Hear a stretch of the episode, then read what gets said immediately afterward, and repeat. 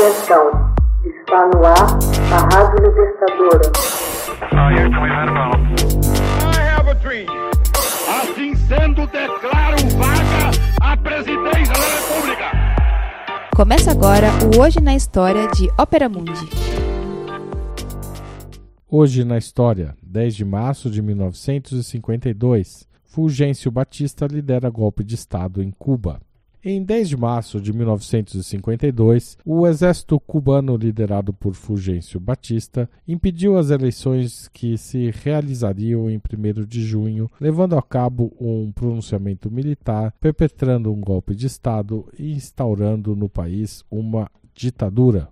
Na madrugada de 10 de março, o povo de Havana desfrutava de uma noite de carnaval e ninguém suspeitava que estava em marcha uma sinistra conspiração para tomar o poder. Na verdade, havia duas conspirações em marcha. Uma, chefiada pelo capitão Jorge Garcia Tunhon, composta por jovens oficiais, sem vínculos com os batistianos e que aspiravam deter a corrupção político-administrativa e em seguida convocar eleições. Uma segunda conspiração contava com poucas possibilidades de êxito, visto que durante os dois governos anteriores houve um expurgo no governo e no exército de elementos batistianos. Tinha como figura principal Fulgêncio Batista e Zaldivar um ex-sargento promovido a general, com longa experiência em maquinações conspirativas e que havia sido homem forte em Cuba entre 1934 e 1944, porém não podia legalmente tentar reeleger-se presidente nas eleições de 1952. Ambas as conspirações fundiram-se em uma, porque a primeira não dispunha de um líder com popularidade, por outro lado, a conspiração de Batista não contava com os contatos necessários dos comandos militares para conseguir um rápido êxito. Na união das conspirações, o chefe seria o capitão Tunhon. De fato, foi este oficial quem deu as primeiras ordens. Porém, tudo mudou ao chegar à Colômbia, Batista esperou o seu momento até que as classes baixas e o povo começaram a fluir ao acampamento. Batista abandonou então seu papel de apenas uma figura do golpe para falar ao povo e aos soldados e distribuir ordens. Nesse momento, o jovem oficial Tunhon compreendeu que Batista outra vez havia roubado para si um golpe de Estado.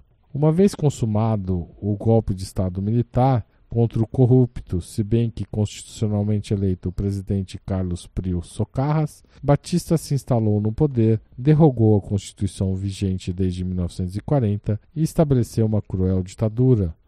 Longe de enraizada, com Batista a corrupção se enraizou. Batista implantou uma brutal repressão caracterizada pela tortura e pela eliminação dos adversários. Entre outros males, levou a limites vergonhosos a submissão aos interesses econômicos e políticos dos Estados Unidos. Na madrugada, os golpistas foram ocupando sem resistência as principais guarnições da capital, valendo-se da promessa de recompensar seus chefes. Enquanto isso, Batista se dirigia à fortaleza militar de Colômbia numa caravana escoltada por esbirros da polícia, motorizada sob o comando do famigerado tenente Rafael Canizares. Foram Assim, tomados aeroportos, ministérios e meios de comunicação, alguns oficiais em Matanzas, Vila Clara e Santiago de Cuba se negaram a acatar o golpe de Estado, porém foram tranquilizados com promessas de promoção e valores em dinheiro, as guarnições de Havana passaram a ter novos comandantes. O presidente deposto, Carlos Socarrás, que se encontrava em sua quinta La Chata, ao tomar conhecimento de que havia perdido todo o apoio do exército, decidiu fugir com sua mal havida fortuna, asilando-se na Embaixada do México sem atender ao pedido de armas por parte dos estudantes universitários que queriam resistir aos golpistas. Desse modo, o país transitou de um governo corrupto a outro mais corrupto e sanguinário. Em 10 de março de 1952, o povo cubano passou a viver uma das etapas mais difíceis da República Neocolonial. Esse período se estendeu por quase sete anos, com muitas lutas e enfrentamentos diante de uma sanguinária e cruel tirania no país.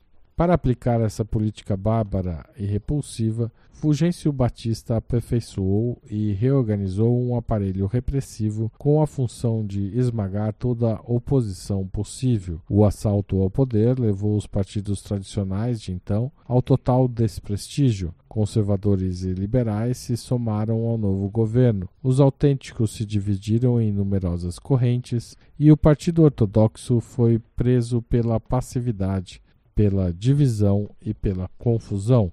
Com o derrocamento do governo constitucional e a abolição da Constituição de 1940, Fulgêncio Batista impediu a vitória popular e afiançou o domínio dos Estados Unidos sobre Cuba. O golpe de Estado de 10 de março gerou um processo revolucionário radical, tendo como ponto de partida a luta contra a violação legal no país. Esta ditadura só acabaria em 1 de janeiro de 1959 com o triunfo da revolução comandada por Fidel Castro e Che Guevara. Hoje na história, texto original de Max Altman, locução de Haroldo Cerávulo, gravação e edição Laila Manoeli. Você já fez uma assinatura solidária de Opera Mundi? Com 70 centavos por dia, você ajuda a imprensa independente e combativa. Acesse www.operamundi.com.br/apoio.